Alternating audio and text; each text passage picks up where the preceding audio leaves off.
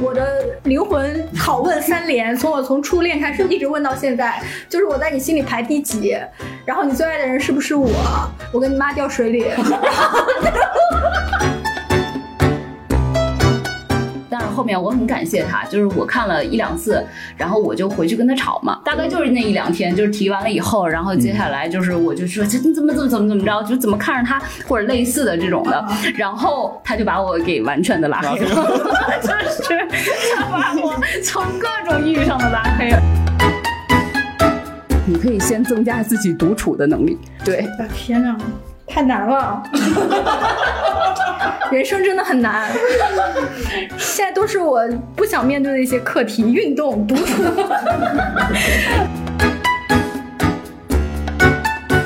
迎大家收听本期《不爱学习》，我是小 PO，我是小天，我是托卡。我们这档播客相信教育要回归到人的本身，才能够帮助每一个人面对不确定的未来。我们会用满满的好奇心去探讨当下有意义的教育议题，去观察和分享当下最有趣的教育实践。关于爱情教育，我们在第七期的节目也有聊过，当时呢是聚焦在怎么吸引你喜欢的他这个话题上。时光荏苒，岁月如梭，我们这一期就从暧昧和吸引的爱情初接触，一下子跳过了告白、相处等等等等阶段，直接聊到了爱情。最终结的阶段，怎样度过苦痛的分手？而我们这一期除了献给广大的听友们，也是为了献给我们团队里刚刚失恋没有过几星期，仍然经常哭肿眼的小天女士。可是你的这个欢笑让我。五味杂陈，嗯，那因为我们要聊这个分手的这个爱情教育嘛，我觉得先大家可以分享一下，就是让你印象深刻的一段失恋经历。然后，呃，大概来说，你有没有记得当时分成了几个阶段，你最终走出来的？先从 Tuka 开始吧，小天先哭一会儿。我分手经历就都挺印象深刻的，就是历历在目，恍如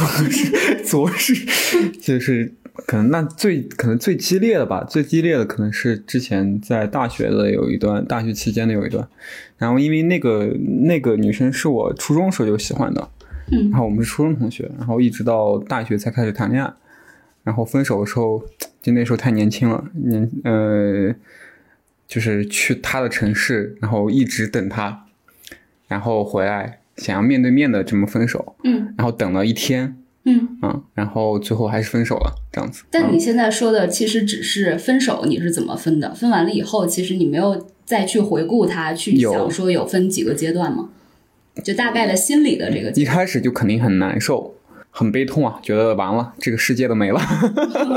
因为没有，因为我我有很想跟他一直走下去嘛，就是其实我有也做很多的计划，嗯，很多的未来的一些打算之类的。哇哦，对对对，然后但是这分手之后，就就之前的这些计划全部都没了，然后一就是之后的什么所谓的这些希望也都没有了，就很伤心。然后很伤心之后就缓了一阵子吧，缓了一阵子，后来大概持续了多长时间？就是伤心痛不欲生。三天，哎，具体时间其实没有没有没有没有，其实 具体时间记不得了，但是估计一到两个月肯定是有的吧。嗯嗯，然后呢？然后就开始就开始疯狂的 dating，也没有啊，就是最开始反思这个这个这个过去的事情是自己哪一方嗯，在这个关系里面做的不太对，嗯，然后就是然后印象很深刻。就那时候，哎，那时候应该就是《拉拉烂》的，就是上映，哇，我看了三遍，三遍在电影院哭成泪人。哦，其实其实分手的原因，也就是其实有点像了，就是感觉是就是，呃，生活就是感情和梦想没有达成一致。嗯嗯，所以其实分手这件事情本身还是理智的原因导致的。就是对他其实就是，嗯，我们说导火索可能并没有那么理智，但是其实背后隐藏的这种根本的原因，其实确实是。所以就是说，你在痛不欲生了差不多一段时间以后，你就去想说，其实我们分手是有这个，对对对，对，而且而且其实当时我的性格很不好，其实我就对我是我是狮子座嘛，嗯，就那时候是是个人都可以看出我是狮子座，就是控制欲很强。哦，对对对，然后 整个整个人也就是挺挺暴躁的。然后这种，你怎么改观那么大？对对对，对，就是这段感情成功的把你弄成了男性之光，是吗？对我大学毕业之后，整个人就变化还挺大的。哦，对，好，那小天来分享一下吧。我我觉得其实失恋刚开始的时候，好像都会有一点就缓不过神儿来，就开始还没有意识到就是自己的生生命里要失去这个人嘛。嗯后来意识到呃之后，就沉浸在痛苦之中。其实我我应该按理说是，就像图卡刚才说的，就是他人生规划都跟那个女生绑在一起嘛，所以后来就觉得自己生命就丧失了很多的意义，嗯然后就痛不欲生。然后我觉得，就以我现在这种理智的这种观点来看啊，你本本身就不应该把生命的价值建构在另一个人意义上，另另一个人的身上，这本身就是。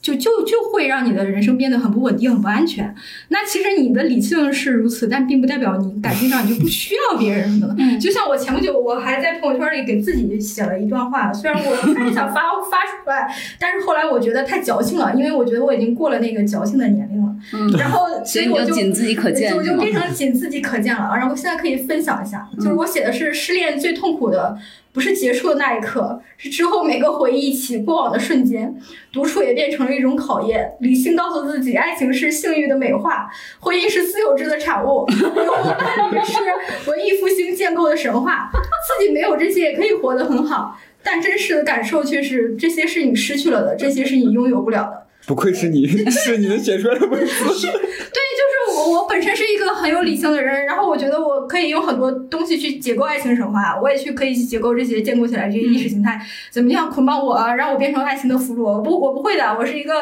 呃独立的现代都市女性，但是但是那种真实的失落感其实是你的感性所无法逃避的啊。然后我我我觉得其实最可怕的是什么？就是说其实有很多。呃，时时光，你觉得你是可以跟他一起虚度的，但是后来你发现你没有可以，就是没有可以去产生共鸣和虚度的人了。就比如说，我最近在看那个呃豆瓣儿，就是高分儿一个国产剧叫《毛片》嘛，它九九点七分。然后那这个整个剧都是拍在石家庄拍的，就是他拍了石家庄的角角落落。嗯，然后就是还有很多地标性建筑，然后弹幕上会有很多人说，哎，这就在我家楼下，这是什么石家庄什么省博物馆，这是什么那个什么时代广场什么类似的。然后，但是我呃上一任就是石家庄人，然后我觉得如果他 此刻就在我身边的话，他就他就会对这些地标非常敏感。虽然他可能不会跟我一起去看这个剧，但是他可能会听到这些台词，他就会牵连出他小的时候跟这个地方的一一一段回忆。然后我就觉得我又可以分享他生命的某一部分，但是现在这些机会全都失去了。对然后，当然我昨天看到这个剧的呃最后一集嘛，然后他们几个骗子骗子团伙就小骗子就选择各奔东西了，因为他们就觉得没有人会选择做骗子做一辈子。然后我就看到他们的那个各奔东西，再牵连到我个体的命运，我就 泪如雨下。对对，我又痛不欲生，泪如雨下。然后我就觉得好像现在我不太适合看一些感伤或者是离别的这种段落。嗯嗯嗯，哎，但是我但是我不一样哎，就是如果我分手之后，我会看很多这种的，嗯，就是就是就会看很多之后，就好像就抹平了我心中的创伤。我我这个其实我一会儿会说，就是我我说一下啊，就是呃，我上一段儿就是非常让我印象深刻的分手的话，就是就就就是前一段儿就是恋情，就是在我老公之前的那一段，就我一定要声明一下，了，不是我老公这段啊，我老公很好。然后就是那一段，我记得当时因为我们谈了很多年嘛，所以当时要分手的时候，又其实是一个家庭原因，就是他爸妈不喜欢我，就所以说其实是一个就好像不是我们俩的问题的那种感觉，特别的会有执念，你知道吧？嗯嗯所以当时我确实很痛苦，然后当时就非常痛苦，天天在哭，大概是一个月左右吧，应当是。然后我当时会，嗯，有不自信的感觉，所以当时确实还去做了一个小的手术。呃，就是那种，就是那种脸上那种打激光的那种，有点类似啊，于，就是让医美吗？对对对，就是让皮肤可能会变好一些的那种的。哦对，然后但是但是做完了以后，你知道，其实那种那种手术做完了以后，其实你的脸就就是更恐怖了。然后 然后我就觉得我在恢复的那两周里，就天天更是在床上，因为我也不敢出去吓人。然后有个医生就说不让晒太阳，所以那两周我就在一就是床上，就是没有事儿可干，然后就只能就是痛哭。就是，所以那那一段时间还是印象挺深的。但后来的话，就逐渐走出来了。然后比较，我现在能记住的就是当时我和我的朋友做了一个 trip，就是我们进行了一个小的旅游。我们当时去了那个那个加拿大和美国那个那个中中间的那个瀑布，嗯。然后我们就看那个大瀑布，然后你就感觉就是自然的力量，你知道吗？冲刷了你就的心灵。是就是一点一点冲刷，然后而且当时我们一起 trip 的三个人全都失恋，啊！就所以就是我们就又在那个，因为在那个大的美国的那种的呃景观旁边又会有赌场，然后我们就是哦看完了大自然以后又去就赌场玩了一段时间，然后就感觉确实在一个新的地方会会有不一样的触动，然后然后逐渐的就好像因为当时也有朋友嘛，嗯。我们就好像逐渐手牵手的就走了出来，嗯。但真正意义上说真的走出来了，那其实还是要看我现在就是跟我老公在一起了，就是我觉得是。我我我其实觉得还不是特别的好，因为我会觉得我当时跟他在一起的时候，就同意跟他在一起，我已经出来了，嗯。可是我没有让我自己变得更好。就我并不是说先变了更好，嗯。就像你似的，先思考了很多，然后变好了以后，然后再遇到一个良人。嗯。我更多的是我觉得，哎，我出来了，但是我现在没有信心，我变成了一个特别强大的自己。嗯然后在这时候遇到他以后，慢慢变好。我觉得其实是这样子的。当然，这只是我们的经历分享啊。我觉得为了就是真正的把小天 从那个分手这段期间痛苦的期间给带出来，我特意去查了这个书，然后我在网上找到了一本书，叫《分手心理学》，这是复旦心理学的一个博士。我忘了他叫啥名了啊，好像姓曹，然后也是国家二级心理咨询师写的这么一本书。这本书好像是豆瓣评分有八点二吧，就还算不错。然后其实他就有在写，其实写的有一些东西，我们刚才图卡也好，或者小天就是在理论高度上，其实也 已经说到了，就是其实你对于爱情来说，就是分手。怎么样？其实最关键的就是你有没有一个强大的自我嘛。嗯，就是我们在感情关系在一起的时候，其实会觉得我和你是交融的，嗯，但其实真正意义上的就是爱情，应当是就是我爱你中的我和你才是最关键的，也就是那个自我才是最关键的，嗯，当然就是因为有就是你爱我，我爱你，所以就是你们在亲密关系中其实已经有这种交融的关系的时候，当你真的分开了的话，那么其实你会觉得，哎，我的自我已经跟他某种程度上交融在一起，那其实这个撕扯是很痛苦的。所以确实很多分手就是为什么会带来痛苦，就是因为一部分的你，或者说一部分过去的你，已经从你身体里面走那个拉扯开了。对所以这其实是很正常的。但我们从这个阶段接下来走向健康、走向积极、走向乐观的后面的人生，嗯，其其实实就需要把你那个你再给找回来。呃，然后所以刚才图卡说的有一点特别对，就是他说他会去思考，就为什么其实是你通过思考，就是你跟他到底出了什么问题，嗯你会再重新想说，我怎么会让我自己变得更强大，变得更好？就否则的话，其实你只是一个破碎的你，勉强把自己就是粘了起对，其来，实对吧？其实我在想，可能就是两个人在一起的时候，其实你把你自己身上的一部分，就是一部分你放到对方身上，对然，后但是分手的话，就是你和其实你和你那部分你也剔除开了，对但是你需要现在你就需要用其他的，或者是用自己思考也好，会用其他东西把这部分的你再填补上，对对对，就可能这个愈合的过程。对，所以其实它也会分为几步来说整个的这个过嗯程。我我觉得咱们可以在节目展开的过程中一点一点说。那在最开始，其实就要从崩溃里面爬出来。对，就是在这个时候，就相当于说，嗯，人们都会在关系里面去认认识自己嘛。其实，嗯其实你应当是有像小天说的，你应当有一个自我的强悍的存在，本来就建构在那里，对吧？但是因为你在关系里不断的去打到对方，然后再弹回来，这个过程中，其实你的那个自己也会不断的变化。就这很 make sense，就是你在一个任何的世界里，你都你的自我都会不断发生变化。对但只是因为它一直都在你一个很亲密的环境里，所以你会通过你们的关系不断认识自己。但现在认识镜认识你自己的这个镜子破碎了，破碎了以后，你很容易就会受伤嘛。那受伤以后，第一时间其实就要对你的这个伤口进行包扎。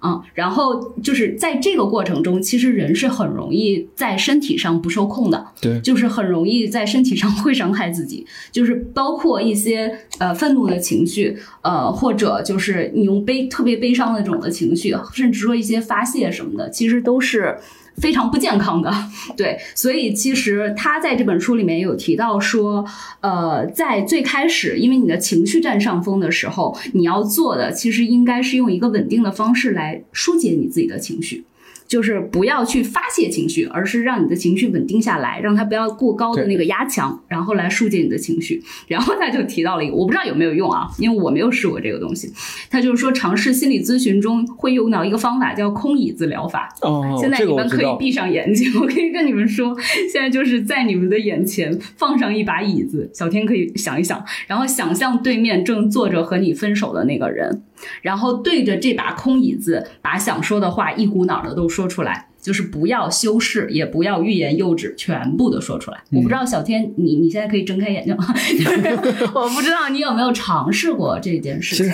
但其实这就是一个，因为你不会伤害什么东西，但同时你确实用一个稳定的方式把你的情绪给疏解出来了。而且，比如说你刚才写给你自己的话，确实是一种方法，但你其实是在用试图用理论的方式嗯再去给你疏解。但其实你现在第一个 stage 需要的其实是情绪的疏解，而情绪的疏解最好的就是直面它。嗯嗯，对，就是所以我觉得 这个过程你可以回家试一试，就是拿任何一把椅子我有。我有试过，因为我之前就是呃也看过这个方法，然后嗯但但是我看他是嗯他还会就是写张纸条，就比如说。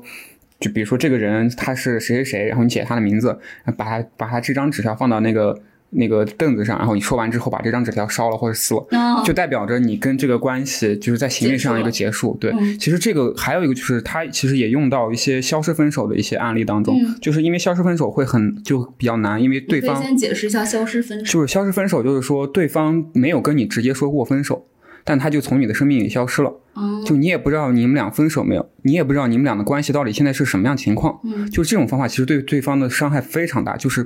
就是就是就这个关系不确定了。嗯它并没有一个终止的一个信号，所以就比你给自己一定要限，这个时候就是你要给自己限定一个时间，你说三个月也好，半年也好，你一定要定个时间，定完这个时间之后，然后你做个仪式感的东西，比如说。就是你写把这个过程写下来，或者是你写像刚才一样写个纸条放在那里，然后你把这张纸条撕撕了，就不管对方事后有没有回来，嗯，你就当做这是这段感情已经结束了，就在你心里已经结束了。明白。但是小天的这个情况应当不属于消失。对对对对 我觉得，因为人家明气过程，我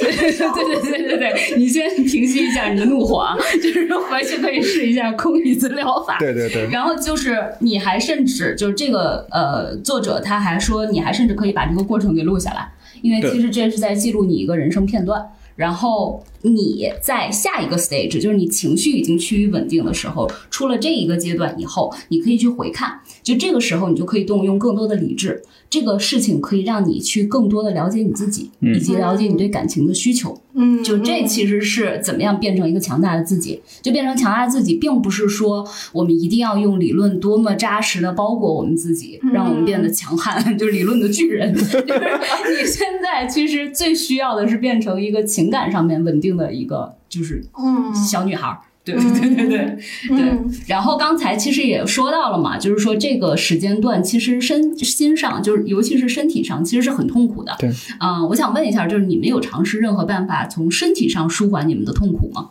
我好像一直没有找到就是从身体上舒缓 舒缓痛苦的合理的就方式，因为其实我不仅是在失恋这一层面，就是我我我会有一种就是说，如果我这段时间压力很大，比较焦虑，或者说我情绪不太好的话，其实我我是会有一些躯体化的一些症状的。嗯前不久可能你们也知道，我身上就莫名的痛啊，对对，然后现在已经好了，然后我就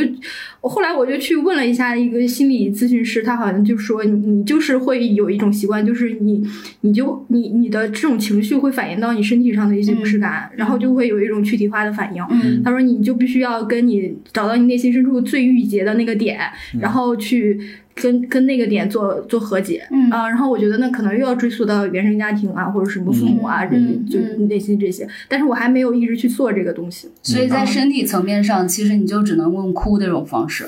对我，我其实我说实话，我就感觉我好像很很少很少有身体就真正舒展开、真正特别自在那种状态。嗯，就比如说我坐在办公室里的时候，我就会感觉我腿都不知道放哪儿，哦，就是那种特别无所适从、特别僵僵直的那种状态。你情然后就抖腿。他情他情愿做一个缸中大脑。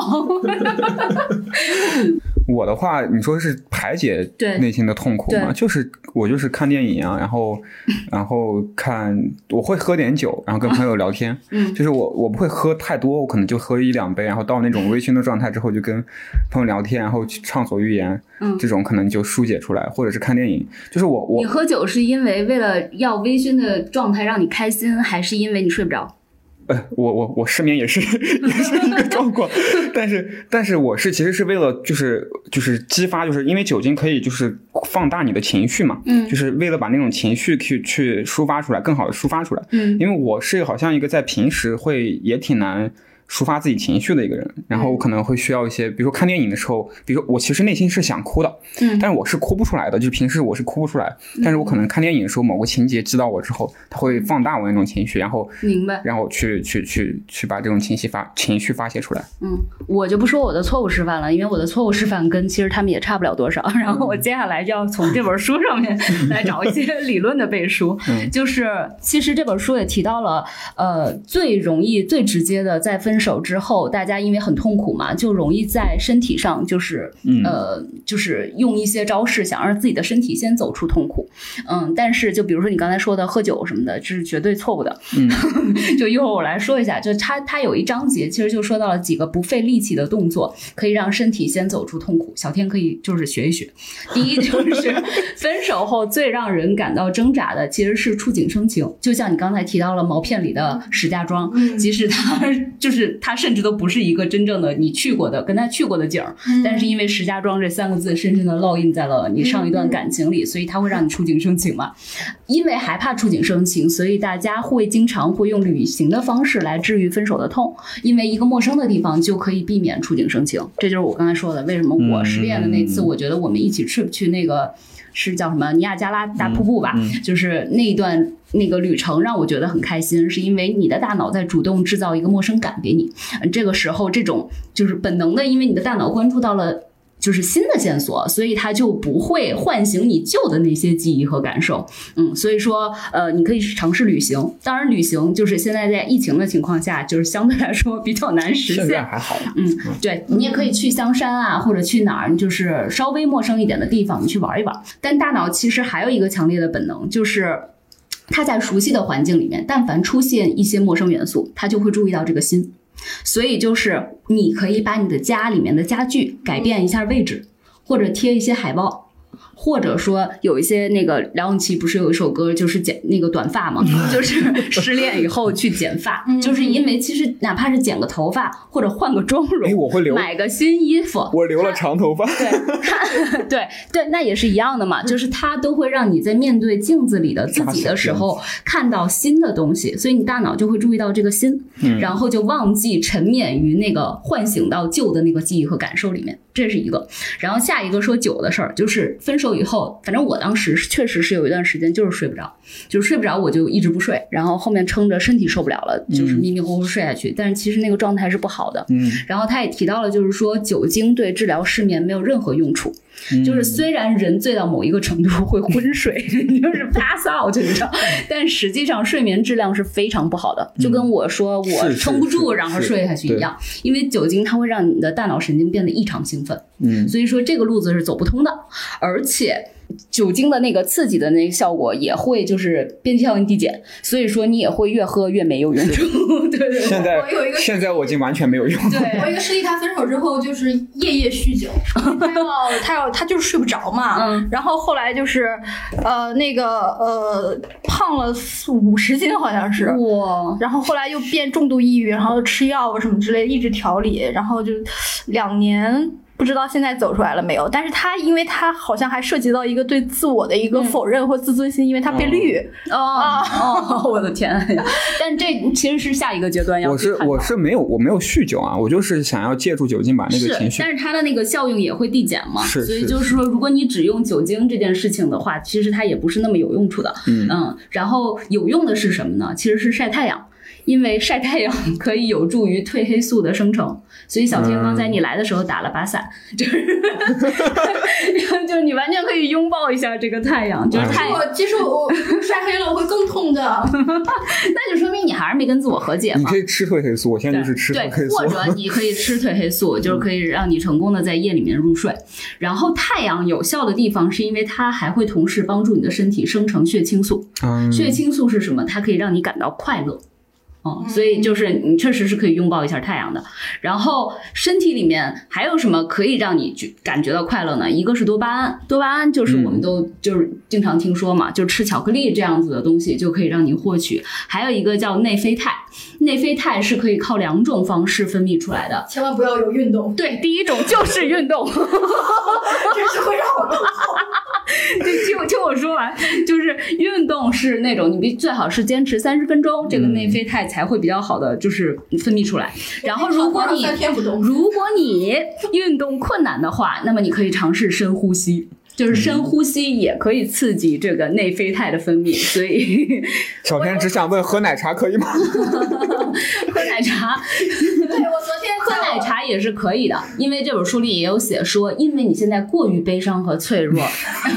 就是你要做的其实是在进食的时候享受那种幸福感。哦，就那小如果喝奶茶可以让你幸福，那你就可以在平静的状态下去享受这个奶茶。然后刚才不是图卡也说到了电影和电视嘛，嗯就电影和电视确实是一个非常好的方式，嗯、然后这里面的电影呢，嗯、它主要是想推荐两种类型的影片，一种是唤起你的力量感和希望感的，就是另外一种是小时候深深触动过你的，就是这两种有的时候会重叠。就首先说，为什么电影和电视剧是有这个作用的？因为他们是故事，嗯就是我们的人生其实就是我们逃不过去的，也都是什么记忆嘛。然后我们的人生本身也是记忆嘛，嗯就是是记忆里面的各种的片段和故事。嗯然后分手以后，我们经常会做的，啊，就算小天这样的经常和我们去聊天啊什么的，但其实还是容易封闭自己，因为会觉得自己的孤独，自己现在痛苦，对对对对对，只有我自己能了解，对是吧？小天你那有这种感觉吧？嗯，就所以，即使你表面上还在正常好像工作和社交，但其实你的内心现在的这个状态是比较封闭的。对那只要你封闭了，你就会不太容易看到其他的那种人生的多元的可能性。嗯但是影视剧它是故事嘛，嗯，就是它可以在这个情况下仍然就是穿透到你的心里面，让你去看到其他的那些故事和其他的人生的可能。而且就是故事可以唤起我们很强烈的情绪。就是如果你现在是很悲伤的，就刚才说了，就是用看别人的故事这种方式可以让你释放出来的其实我觉得压抑。一方面就是情感寄托，可能他那个故事里面跟你有些那个情形很相似，然后看一下他是怎么做的，就他怎么解决这个问题的，或者他的情绪表现是怎么样，可能你就想到了啊，我可能会怎么做。再一方面就是他没有做好或怎么样，你有个情感的寄托和释放，其实他也可以帮助你把这个情感排解掉。对，就是这个释放这种压抑和这种悲伤的情绪是很重要的。当然，你还可以选择就是一些励志的影片，去激发起叫我第一名。我看不了那种。激发起一些澎湃的情绪，它可以唤起你的力量感，然后从这个坑里面爬出来。我能想到的就可能是《肖申克的救赎》这种类型的，就是你在那个、摔跤吧，爸爸！但是，但是我我看这种，我就会觉得他是很很虚幻的，他是很那是别人的成功，或者那是别人的激激励的激那个什么这种鸡汤的故事。不知道，可能每一个人不一样吧。对对对他也说这几种故事，就悲伤的情绪，或者你想要力量的情绪。也许你现在觉得自己的行动力已经很强了，嗯所以你并不需要受到《肖申克的救赎》给你的鼓舞了，你可能更需要的是情绪上的书写，就是它是不一样的。就是嗯你有这种澎湃的情绪，可能是有一些人他觉得他现在行动力都变弱了，嗯嗯，就是这这个时候，他如果受到这样子的那个那个激荡的话，他会觉得我自己是有力量了，我可以前行了。而且，如果是那些小时候就看过的那些故事，会让你有一种跨时空和自己相遇的感觉。嗯因为刚才咱们也说了，就是你分手以后，感觉你那个之前的你好像已经一段一部分已经破碎了，或者一部分走丢了嘛。但是现在你和曾经的你重遇了，这个这样子就会形成一个全新的你。当然，这只是就是抽象层面啊，也不知道它是不是就是多管用。不过小天可以试一试，就是也许有一款这个电影和电视剧就比较适合你，帮你就是用这几个轻松一点的方式走出身体的这种的痛苦。是因为我最近也在重看那个《金瓶梅》嘛，原来你是靠这个。我包括各个影视版本以及 这个呃兰陵笑笑生的文学，就是文文学就是小说版嘛。然后我就觉得，呃，其实我我 因为我发现那个谁，那个有一个段落啊，就联系到当下一个社社会现实，然后我就又会觉得，这可能就是男生男人自我修复的方式。嗯，就是那个那里面写的不是那个谁，呃，西门庆最爱的是那个李瓶儿嘛。后来李瓶儿她不是因为自己的儿儿子关哥被那个谁害死了嘛？呃，那个呃金莲，嗯然后他不也是悲痛欲绝，后来就伤心离世了嘛。嗯然后就写的西门庆为他嚎啕大哭，然后哭到伤心欲绝，然后喉咙嘶哑，然后你就会觉得啊，西门庆这种浪荡，就是 就是这种浪荡儿也有这种深情款款的一面，你就正好就被人性的这种呃。高光时刻而感叹的时候，就发现他又跟那个李瓶儿那个房里的一个奶妈，其实就是关哥给关哥喂奶的，嗯然后就开始在李瓶儿灵堂前坐，然后我就觉得我天呐，可能就是对你走出来了是吗？对，我觉得可能男对男人而言，他是他舒缓的方式就是我找一个女女女的重新跟我做，嗯然后就是我觉得呃这真的，然后想到这一点，我就会觉得。对，然后我就觉得这种未经就是醒思过的，就是未经反省过的这种人生，就是这些滥交的人，他们一般都是在过着这种没有未经反省过的人生。对，就是他们不会总结自己的生命意义或自我价值在哪里。还有一种可能性，他可能就是像刚才我忘了是那个小坡说的，就是他为了证明自己的这个能力，他通过性的方式，就比如说刚才说谁说被绿的那个，那是小天说。对对对，可能他就是就是就是他用这种方式来重新证明自己啊，我是可以的，其实我我还是 OK 的。那其实就走向了一个极端嘛，对对对就相当于其实他把这件事情给就是片面的去理解了，然后极端的去把他想要尝试解决。对，嗯，不过就是呃，不管小天你选择什么样子的影视剧 或者小说，最能走出来就行。最关键的就是瓶梅》能够治愈我。最最关键的就是能够唤起你的力量感和希望感。如果西蒙西门庆可以成功唤起你的希望希望感，也可以啊。就是我下一个问题，其实想问的是，你们会忍不住在分手的时候，就分手后面的这一个阶段，去关注前任或者前任的现任吗？前任的现任我倒没有怎么关注过，但是嗯、有会关注过前任。就是我是这样，就是我可能会给自自己定，比如说分手后的一一到两个月，我是任何关于前任的东西我都不会看。他的，尤其是他的社交平台，嗯。我是我一定会是先拉黑的，嗯。或者是朋友圈，就是就是呃微信不拉黑，但是会就是不看他的朋友圈，嗯。就是彻底断绝这方方面。可能两个月之后，可能其实没有完全缓过来，嗯。但是已经缓差不多了，我会啊、忍不住偷瞄一眼这种，嗯嗯，对，然后就是你先自己走出来，然后最开始其实是凭借自己的惊人的意志力，哦没有，我那也不是，那肯定不是凭借惊人的意志力，就是但你就是说了不看，你就会不看呀，因为我我都拉黑了，我都已经取关了，就是我也找、哦我要，那你后面要怎么再去看啊？就是我再找回来嘛，就一点点搜回来。但是你在你你在戒断那个期间，你不会控制住，你不会就说我我我今天好想看他呀，我再回关注回来，就是或者再去搜他。因为因为你会就是当你在搜的时候，你知道自己在做一个不是很正确的事情，然后你自己内心会苛责自己，然后就是这种苛责大于想看的那种那种欲望，嗯，我反正当时上一段失恋，我就会忍不住想去要看前任的那个呃东西，但是后面我很感谢他，就是我看了一两次，然后我就回去跟他吵嘛，然后就那发生了很短的一段时间啊，大概就是那一两天，就是提完了以后，然后接下来就是我就说这你怎么怎么怎么怎么着，就怎么看着他或者类似的这种的，然后他就把我给完全的拉黑了，就是他把我从各种意义上的拉黑，而且我们当时是两个地方，根本就没有办法。如果你不就是不在网络空间上看他的话，你真的是一点儿方式都没有办法探寻到他的任何信息。所以我也感谢他，因为他强制的帮我戒了断。那小天呢？小天会不会忍不住关注前任？我我我是现在的前任，我是你已经变成骚扰了，对吧？他说你不要再骚扰我了，你如果再骚扰我就拉黑你。然后上一段他会很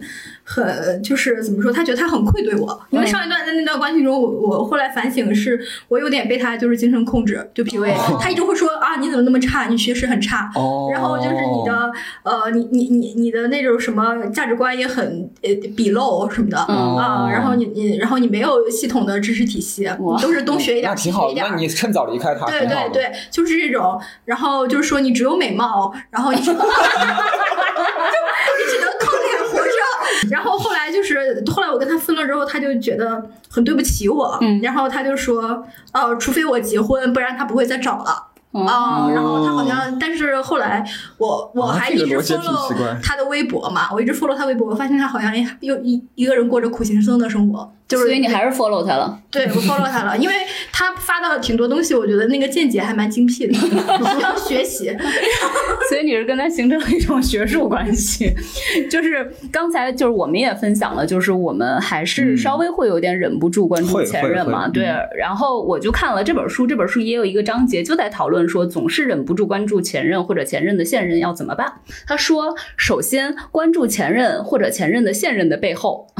其实是在关注我们自己，嗯，就是因为我们都会在重要的人的眼中和生活去寻找自己，而且其实一般来说，我们去关注这个前任，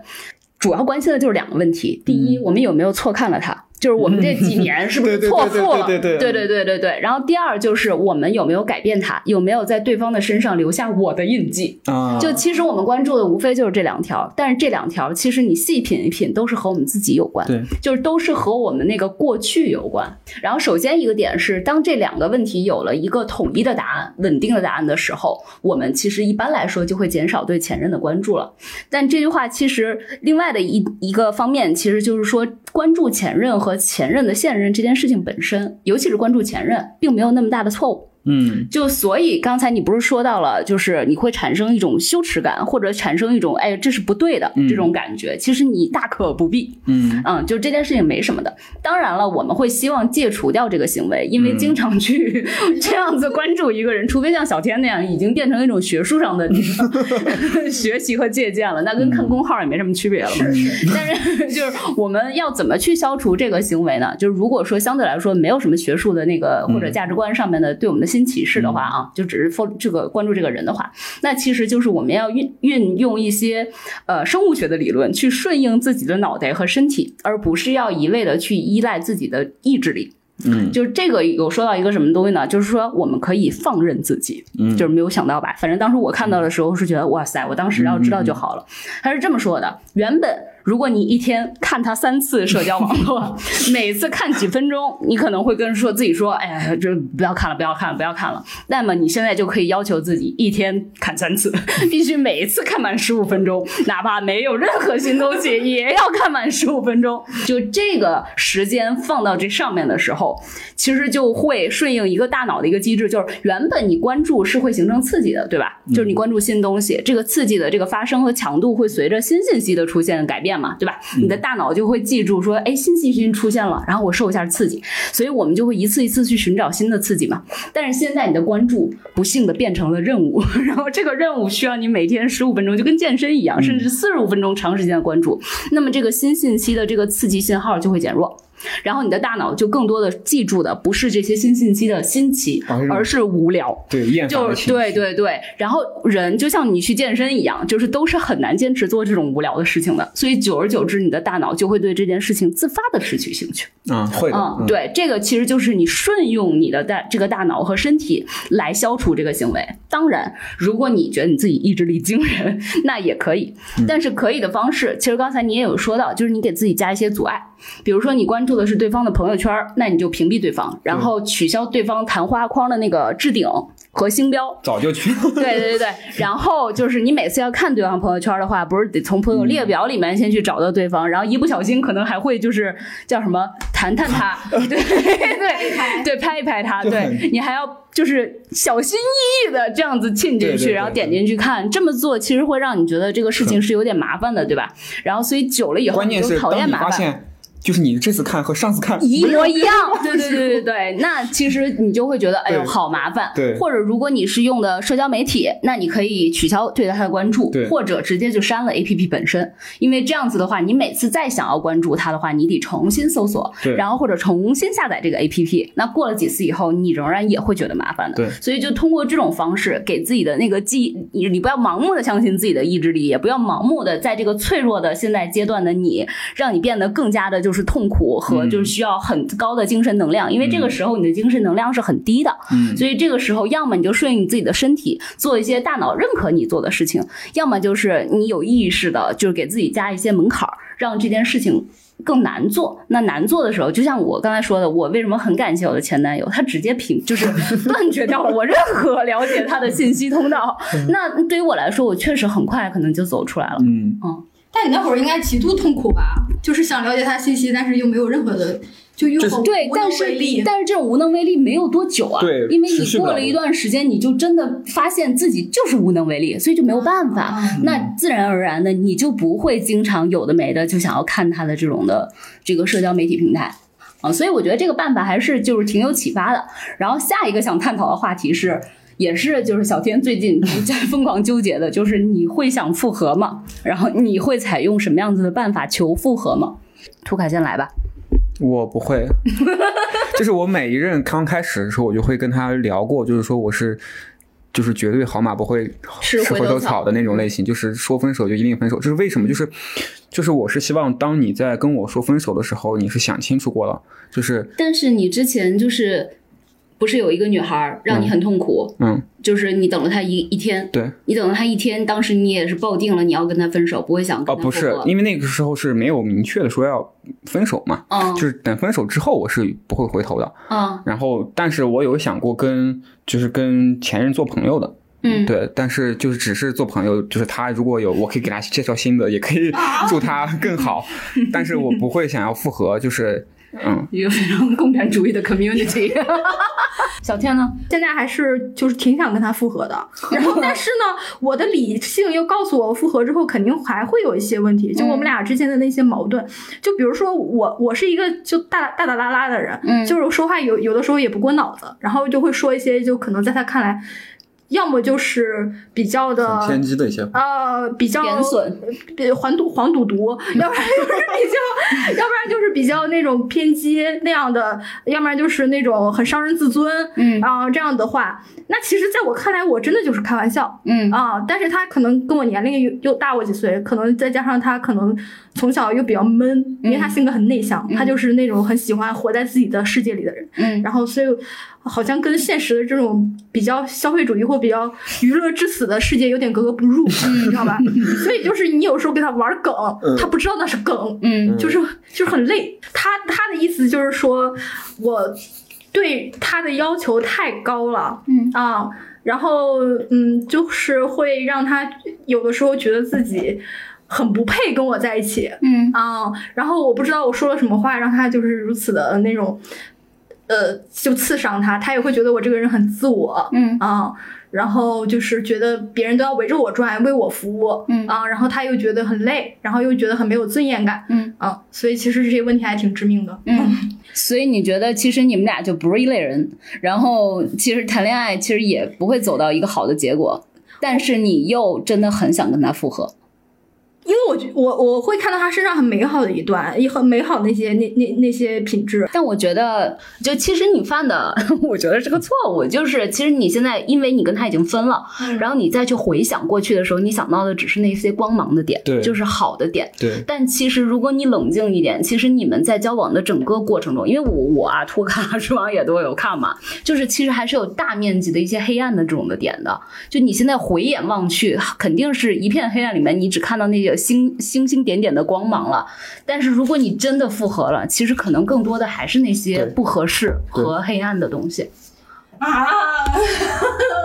就当然了，就是这也只是我们的一家之言，你就可以听一听。就但我想说的是，这本书里面其实有说，就是想复合要怎么复合。就如果你真的要复合，而且你真的非常要复合，怎么办？就是这本书里有说要抓住三个要点，你要确定这三点你都 OK。第一点叫印象管理，就是你要确保对方想起你的时候，对你是持有正面的看法的。如果现在觉得他对方想起你都不用他想起你了，他现在他给你打电话，他都觉得你不要再骚扰我了，那就说明他已经没有对对你持有正面的看法了。嗯，对吧？那这一点你首先就已经不 pass 了，但是没关系，我继续分享一下第二点和第三点。第二点叫目标管理，就是要把你想复合的这个目标变成你们的目标，就你要挽回他，这是你的目标，但是你也要确定你们现在是要复合，那就变成你们的目标是想要在一起。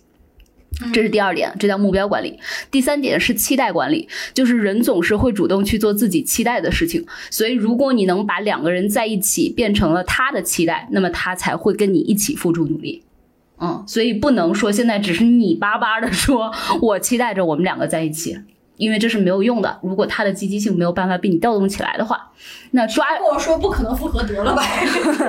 对你从第一点就已经不符合了。然后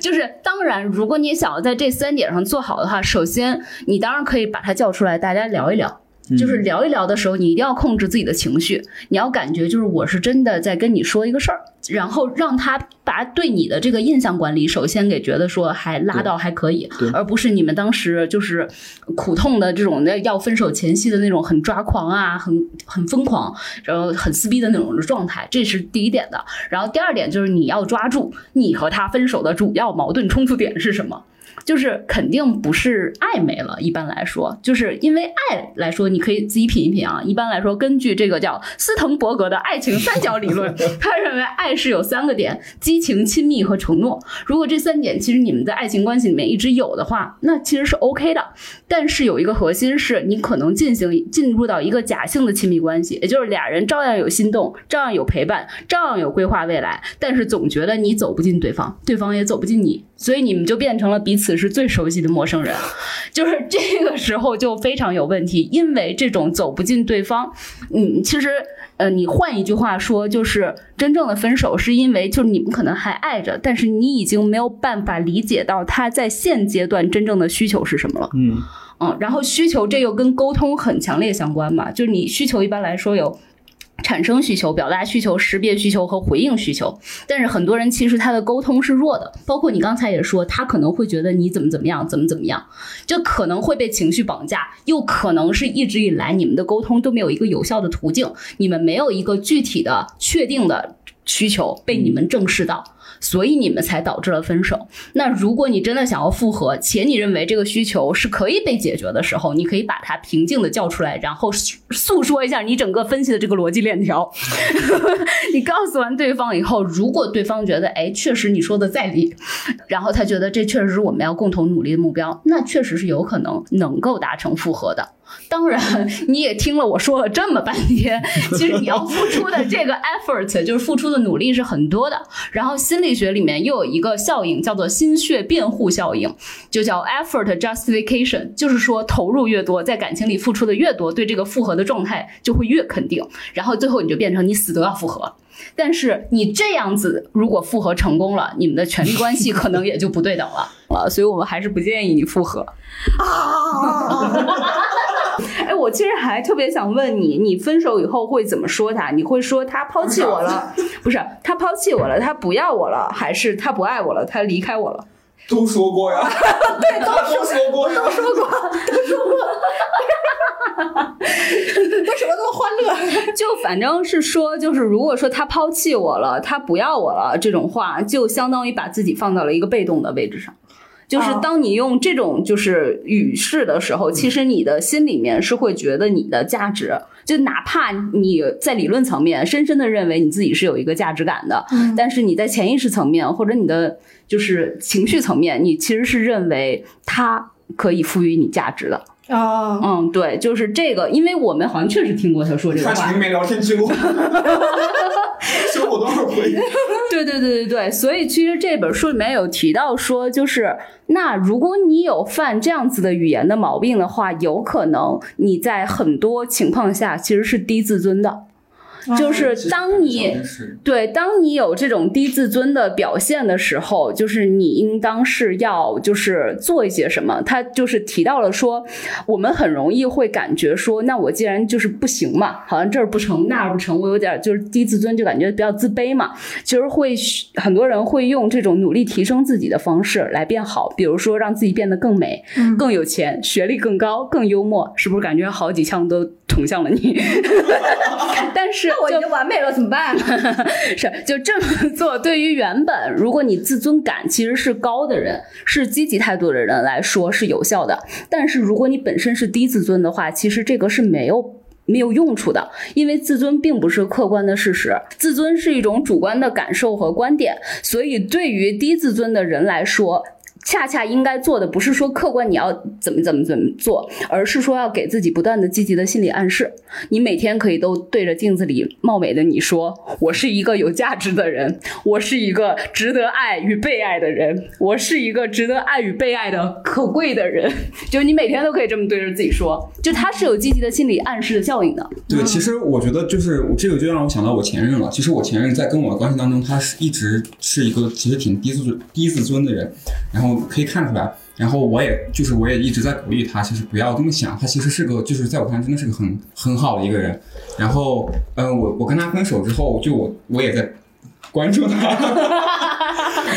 对，然后我对我现在就看看感觉他就是更关注自己了，就他有更关注自己，就更关注自己的体验和感受，我觉得这点就很好。嗯就是我觉得就是他有在慢慢慢慢的就是他的说话呀、什么的也在慢慢慢慢变得更就是更开朗，或或者是更有信心一点吧。嗯，其实关注自己也是挺好的方法。嗯，是，但是你看到的可能更多的是一些客观上面的它所发生的变化。嗯，就是我刚才想强调的是，对于小天来说，就是就是非常有用的，可能每天真的多做一些心理的积极的建设，这么一个是对，因为我我就我就反思我跟我前任的那个关系嘛，我觉得如果换一个就是主体性更强大的女性，她可能就不会被 PUA 了。嗯因为我前任他 PUA 我的原因，他就不认可我这个人的原因，就是因为他觉得我是一个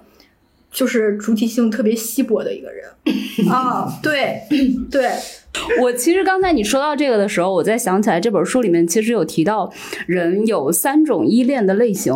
就是一种类型叫安全型，安全型。是大概占人群中的百分之五十左右，嗯，然后一种就是安全型没有什么问题啊，但是比较有问题的是焦虑型和回避型，这种不同类型的成形成是和童年的这种什么原生家庭啊或者亲密关系啊是有关的，呃，然后安全型的人他的安全感会最强，然后焦虑型呢是他在爱情里面的表现是经常会 check 对方还是不是那么爱自己，他会很害怕对方是不是不是真心喜欢自己，我每天都问，对吧？就是嗯，因为因为我今天我在群里？面也可以。对，因为我昨天在看这本书的时候，我就想起来，你经常会说他不爱我了，对嗯他还爱我吗？对，啊，是他，我每天都问，我每天都都要问他，就就是我我的也灵魂拷问三连，从我从初恋开始一直问到现在，就是我在你心里排第几，然后你最爱的人是不是我？我跟你妈掉水里，然 后就是一直问到现在，后来就是。就是我我我上一任他得知我从初恋一直问到现在，他就非常的气愤，嗯因为他觉得我就是我我我他他在他跟别的男人没有差别，嗯反正就是我们判断，我我判断小天应当属于焦虑型，然后同时其实还有回避型，回避型就是那种不太希望和对方走得太近，所以如果你是个焦虑型，你又遇到了一个回避型，就是那你们真的 就是注定无法在一起。但焦虑型和回避型其实它体现的都是他没有安全感。对嗯然后一个人的身上可能会呈现复杂的依恋的类型，但是在不同的亲密关系里面会呈现不同的。依恋类型，也就是说，你可能其实，比如说你家庭来说，其实也是挺好的，对吧？就你爸爸妈妈的感情什么的，就是也挺好的。但是你可能，比如说因为第一次恋爱没恋爱好，或者你前面的那个你认为疑似在 PUA 你的人，嗯让你以后再进入恋爱的时候就很没有安全感，于是你就容易变成焦虑型，就这也是有可能的。所以要增加自己有意识的增加这种在亲密关系里面的安全感，怎么增加呢？你可以先增加自己独处的能力。对，天哪，太难了！人生真的很难。现在都是我不想面对的一些课题：运动、读书。而且还有就是要真正的，就是说到刚才咱们说的那个沟通以及了解对方的需求，就是要更好的了解你自己以及对方。所以其实还有一个方法，就是你要处于一个良好的亲密关系中，就是好的亲密关系是好是会对，是会越来越好的。对，然后或者就是你找不到这样的暂暂时找不到，你就可以寻求心理咨询，就是跟心理咨询师保持一种良好的关系。也是那心理咨询师能爱我吗？那他可能就违反了公序良俗、职业道德。那他要是不爱我，我就不想在他身上花费时间了。对，所以你看你，你的问题是你经常想刚从上一段出来，然后你马上就爬向下一段，就下一段就是你的浮木。但你用这种心态，其实你永远都没有真正的经过有意识的思考，然后让自己成长以后再走入下一段呀。对，但是我我我确实我我自己一个人的时候，我就生活的不太好，就是会就时常感到孤独，然后经常哭，啊不会啊，然后而且我会觉得没有人爱我。对，因为我跟初恋分手之后，我单身了四年，嗯然后我四年时间，我就经常就是特别自我质疑，我就经常觉得说我没有性别魅力没有人爱我。你的主体性呢？对，所以你呢所以你其实只是理论的巨人嘛。我们再说一遍，就是你是一个行动的矮子。我身高有一米七，对，但你行动的，但你行动的时候越来越矮，越来越矮，就这样是就是不好的，就是所以其实你就是真的是可以有意识，你想一想，我这就不展开了，但是其实这这本书里面也有讲，就是怎么增加自己独处的能力，它可以让你自己静下心来去想一想，就是你到底缺少的是什么东西，你到底害怕独处，害怕的是什么东西，然后试图从根源上更和自己谅解，然后想到以后独处的方案。那当你自己这个自我圆满了以后，你就可以再遇到一个更好的人，然后这个时候你们的感情就会陷入，就不是陷入了，就会进入到一个良性的轨道。行吧，然后一脸羞可怜的样子。人生可能就非得这样吧。好，那我们真诚的希望小天可以从自己的失恋阴影中走出来。啊、这期播客咱们就先聊到这儿。听友们如果还嫌不过瘾，可以在评论区和我们板聊，或者关注我们微信号“不爱学习 Pod”，加入我们的听友群，和我们进行更多的互动。如果你认为本期节目有点意思，欢迎分享给你的朋友，也欢迎大家订阅以及评论，谢谢大家。呃，最后帮小天争个友，如果 如果有这个自信。羡慕到你。如果 这个自信，想要来先跟小天认识一下、交个朋友的，欢迎在这个这个留言区也和我们踊跃报名啊！就是这样，谢谢大家，再见。拜拜在群里聊。